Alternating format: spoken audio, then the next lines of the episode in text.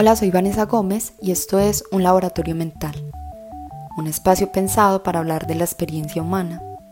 Hoy vamos a hablar de un tema que a mí personalmente me apasiona muchísimo y es el tema de los hábitos para la salud, para el bienestar o el autocuidado. Aprovecho para recordarles que este domingo 22 de septiembre tendremos nuestro taller basado en hábitos para la salud. La idea es que pasemos del mundo de las ideas a las conductas que nos permiten sensibilizarnos y acercarnos a esos hábitos de vida o a esos hábitos saludables que nos gustaría empezar a lograr en nuestra vida. Si quieres inscribirte, puedes escribirme a través de arroba un laboratorio mental en Instagram y allí podemos hacer el proceso de inscripción. Vamos a empezar entonces con el tema y voy a empezar contándoles qué me motivó a mí a empezar a estudiar el tema de los hábitos, porque es algo que me interesa tanto y porque es algo de lo que hablo constantemente. Empiezo por contarles que hace algunos años tuve la oportunidad de estar en el departamento de psicología de un hospital. Y una de las cosas que me llamaba la atención de este espacio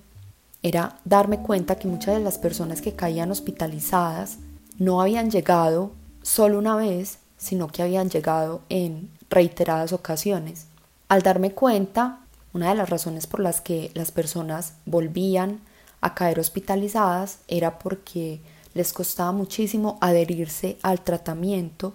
que el médico les proponía. Y no solamente adherirse al tratamiento farmacológico, sino que les costaba especialmente empezar a incluir hábitos saludables en su vida o hábitos que podían ayudarles a reducir síntomas en su vida. Otra cosa que descubrí es que muchas de las enfermedades por las que las personas caían hospitalizadas se debían a enfermedades que podían haberse prevenido desde los hábitos de vida saludable. Muchas de estas enfermedades eran síndromes metabólicos, sobre todo diabetes tipo 2, que es una enfermedad que puede ser prevenible o incluso curable desde la medicina funcional. La medicina funcional sobre todo trabaja con los hábitos y considera que la alimentación es una de las bases más importantes para que una persona se encuentre sana o genere un buen funcionamiento en su organismo. Pero esto solamente lo dejo como dato curioso. Lo importante aquí es entender que muchos de los hábitos que se consideran saludables pueden prevenir muchas enfermedades y pueden mejorar los síntomas de enfermedades que pueden ser crónicas y que ya tenemos en nuestra vida. Bueno, al darme cuenta que el tema de los hábitos era algo que me, que me llamaba la atención porque entendía que parte del problema se debía a la dificultad de las personas para empezar a incluir o a modificar sus conductas hacia la sensibilización de un hábito saludable, entendí que una de las dificultades era que a nivel cultural la salud no es algo que se vea como una prioridad porque Hemos crecido en un sistema de salud intervencionista, es decir, hemos aprendido que si tenemos un síntoma, que si tenemos un dolor, los fármacos siempre van a traernos una solución al problema. Y no se nos ha hecho saber, o no de manera clara o no de manera explícita, no, no ha sido una prioridad entender que nosotros tenemos la capacidad de reducir o de prevenir muchas de las enfermedades que podrían desarrollarse si no mantenemos hábitos de vida saludables. El punto entonces aquí es que una de las cosas que descubrí es que para que un hábito sea natural, para que nos fluya de manera natural, es importante que lo empecemos a reforzar desde la infancia y que haga parte de los valores de nuestra familia para que sea mucho más fácil para nosotros implementarlo. Cuando no tenemos estos valores de base, es posible que en algún momento de nuestro crecimiento, en algún momento de nuestra vida, cuando aparecen algunos síntomas, empecemos a preguntarnos por nuestra salud y, nos empiece a parecer importante el hecho de, de mantener o de empezar a incluir algunos hábitos en nuestra vida para cuidar nuestra salud. Hay que tener presente entonces que hay algunos parámetros que se consideran saludables o que pueden ayudarnos a tener una mejor salud o un bienestar en nuestra vida. Estos parámetros, según los estudios académicos, nos dicen que es la actividad física, la alimentación, las relaciones sociales, aspectos psicoemocionales y la espiritualidad. Cada persona, según su estilo de vida, decidirá cuáles son esos elementos que le hace falta reforzar o que considera importante empezar a incluir en su vida, porque claramente como seres humanos siempre tenemos como algunos aspectos en los que tenemos mayores fortalezas y otros aspectos que al contrario pueden generarnos mayor dificultad. Suponiendo que en algún momento de nuestra vida ya tomamos la decisión de incluir algún hábito saludable, hay algo que también puede ocurrir y es que empezamos un proceso de sensibilización del hábito y empieza a ocurrir que estamos muy motivados y de repente esa motivación empieza a decaer en el tiempo y la conducta también empieza a caer en el tiempo. Esto nos hace sentir en ocasiones que tener un hábito saludable es algo completamente imposible o que es algo muy difícil o que genera un sacrificio porque realmente es algo a lo que no estamos acostumbrados, entonces puede generarnos muchísima frustración. No solamente ocurre eso, sino que es muy común que empecemos a sabotearnos en ese proceso de incluir hábitos saludables.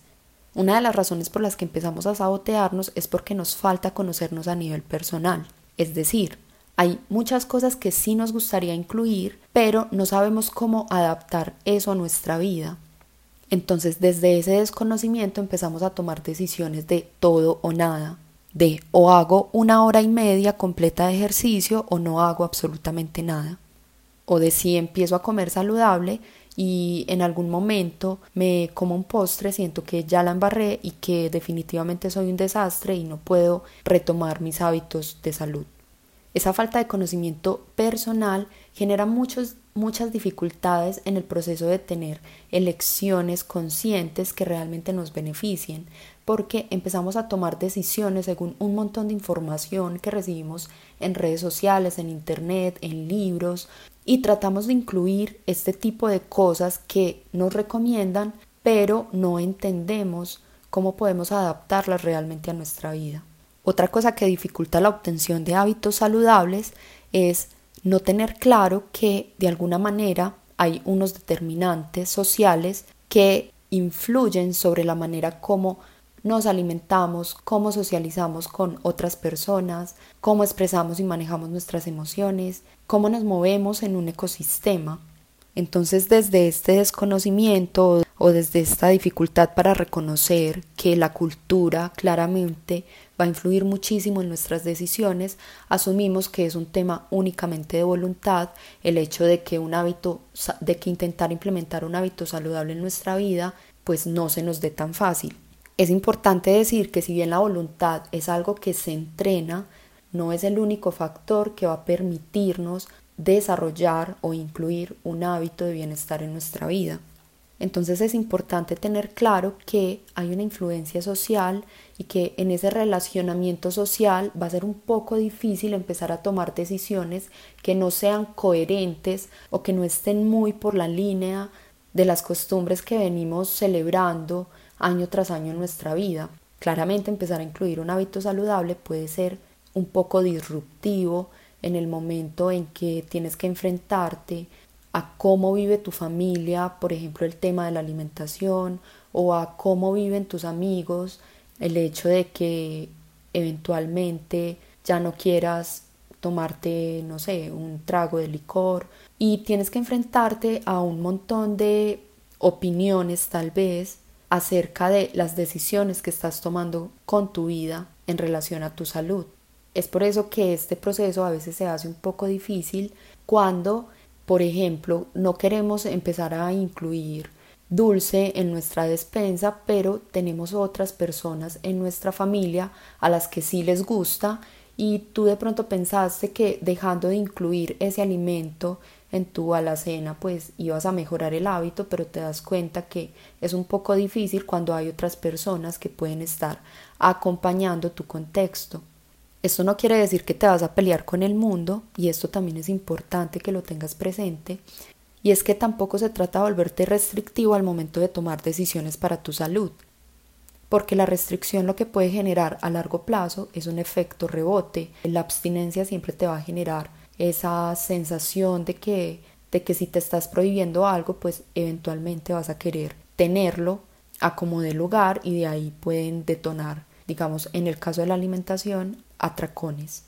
Entonces, una de las cosas que puedes hacer al respecto de estos determinantes sociales es empezar a crear tribu o a generar comunidad que esté relacionada con esos hábitos de vida que tú quieres lograr. Ejemplo, si tu interés em, es empezar a tener una vida social más enriquecida, entonces, ¿qué lugares necesitas frecuentar para que eso empiece a ser una realidad? Si tu necesidad es empezar a tener mayor actividad física, entonces, ¿qué tipo de actividad física es la que a ti realmente te interesa? ¿En qué lugares y en qué horarios puedes empezar a aplicarlo? ¿Y con qué personas empiezas a reunirte para tener metas en común y empezar a desarrollar efectivamente ese hábito en tu vida?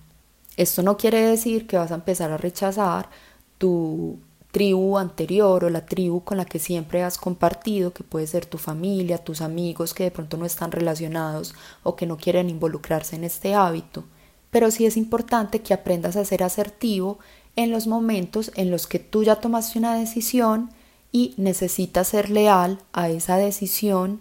y no ceder ante las presiones personas que de pronto te quieran hacer mantener en, en, los hábitos que de pronto tú quieres empezar a eliminar. Entonces es importante ese proceso de adaptación en el que empiezas a incluirte en una nueva tribu que comparte esos intereses, esos nuevos intereses de vida para el cuidado de la salud, pero también ser respetuoso con las personas con las que anteriormente has compartido y no quieren tener ese hábito en su vida, como también pedir respeto en los momentos en que Tal vez te estás sintiendo presionado, presionada porque te están pidiendo que vuelvas a tus hábitos anteriores.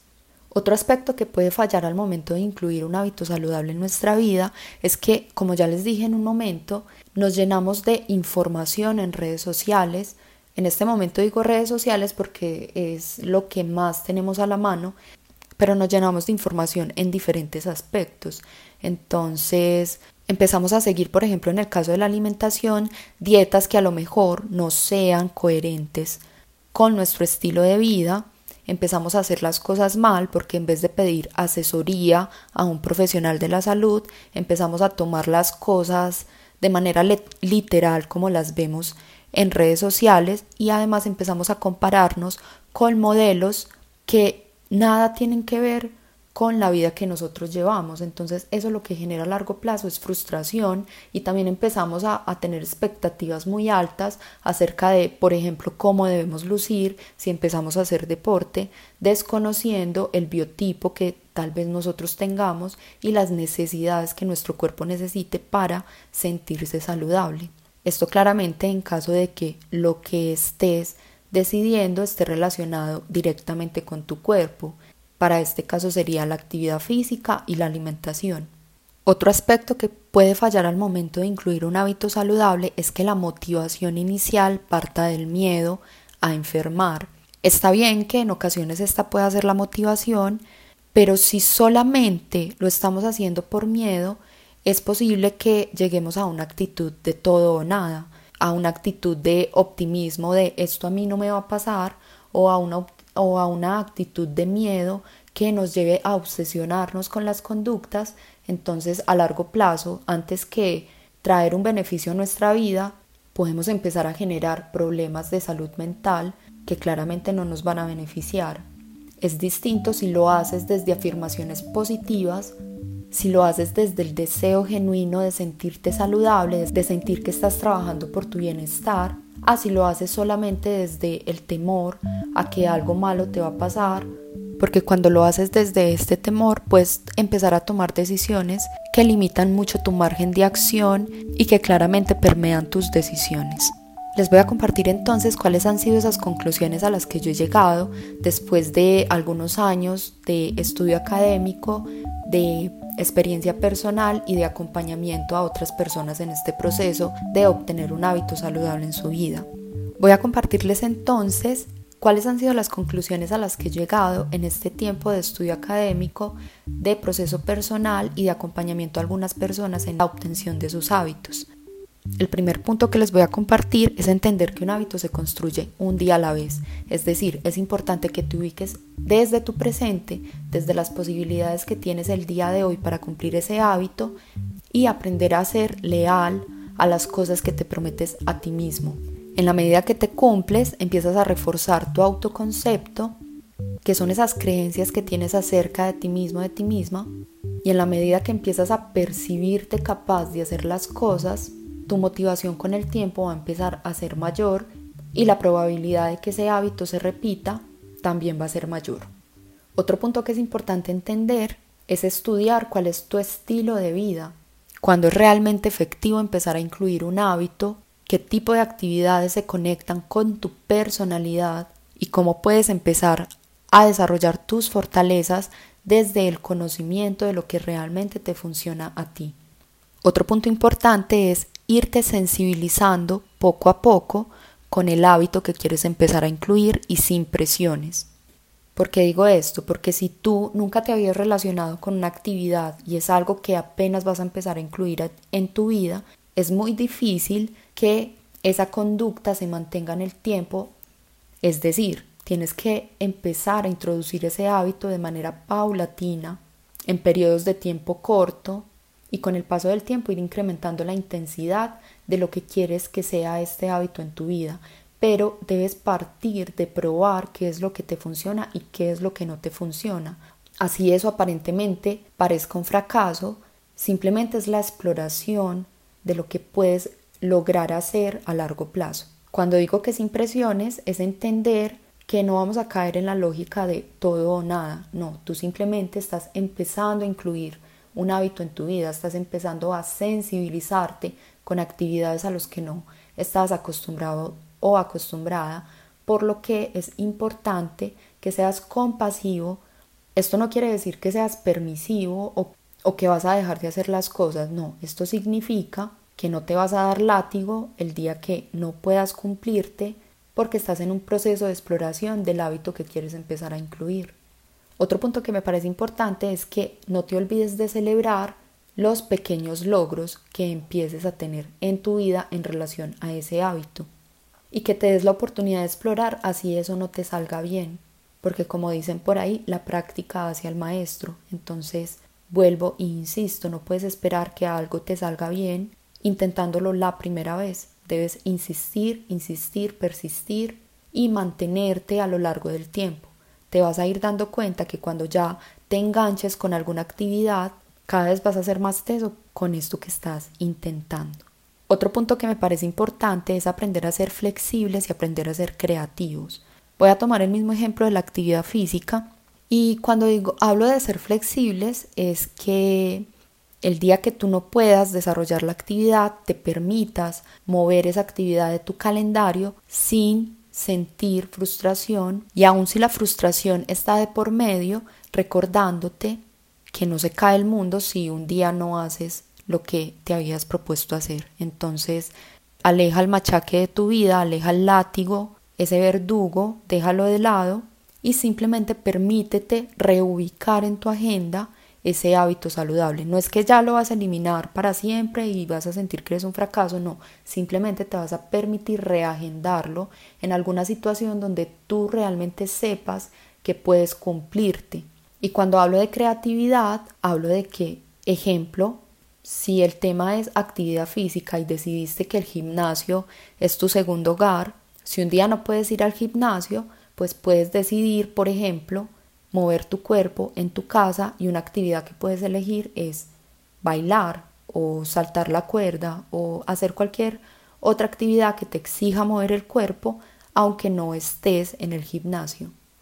Yo sé que estas son cosas que aparentemente son obvias, pero en el tema de los hábitos a veces caemos en esa idea de si no lo hago del todo bien, no lo hago. Y no se trata de eso, siempre se trata de irnos sensibilizando con algo que no hemos hecho anteriormente. Otro punto importante es que no hay que tener miedo a desaprender. A veces nos cuesta refutar valores que tenemos desde pequeños porque fue algo que aprendimos en nuestra familia o que aprendimos en nuestro entorno entonces nos genera mucha presión o mucha culpa empezar a deshabituarnos de cosas que ya no nos funcionan. Es normal que en estos casos aparezca el miedo y que queramos quedarnos en esa zona de confort, que como digo no está mal, pero si tú ya decidiste que hay algo en tu vida que no te está funcionando, no está mal que decidas desaprender y que cuestiones de dónde parten esas creencias y qué creencias te pueden ser más funcionales en este momento. Finalmente, es importante que entiendas que en este proceso lo más importante es que te cumplas a ti mismo. Lo más importante es que refuerces ese compromiso personal, ese propósito que estás formando para tu vida desde esa conciencia de lo que realmente quieres construir para ti, entendiendo que posiblemente vas a encontrar personas que no están de acuerdo con esas decisiones y que eventualmente vas a tener que gestionar el malestar que genera pues no estar de acuerdo con alguien. Espero que estas conclusiones hayan servido de algo, les hayan abierto algún panorama, si ya sabían sobre el tema maravilloso, pueden ayudarme a complementar esta información que he venido construyendo a lo largo del tiempo y si no, espero que sea un material que te sirva para animarte y para permanecer en la obtención de ese nuevo hábito en tu vida. Recuerda que este es un espacio pensado para hablar de la psicología, de la salud mental, de las psicopatologías. Si consideras que hay un tema del que te gustaría que hable o un tema que te gustaría que empiece a abordar, puedes escribirme a través de arroba un laboratorio mental en Instagram. Y recuerda que todavía tenemos cinco cupos para el taller de hábitos. Ese día exploraremos a profundidad cuáles son tus intereses personales, cuál es tu estilo de vida. Vamos a explorarlo a través de la escritura y te voy a dar algunos tips para que aprendas a agendar estos hábitos que quieres empezar a incluir sin sacrificarte, haciéndolo de una manera amorosa, viable y sobre todo humana. Nos vemos en un próximo episodio. Gracias por escuchar este podcast.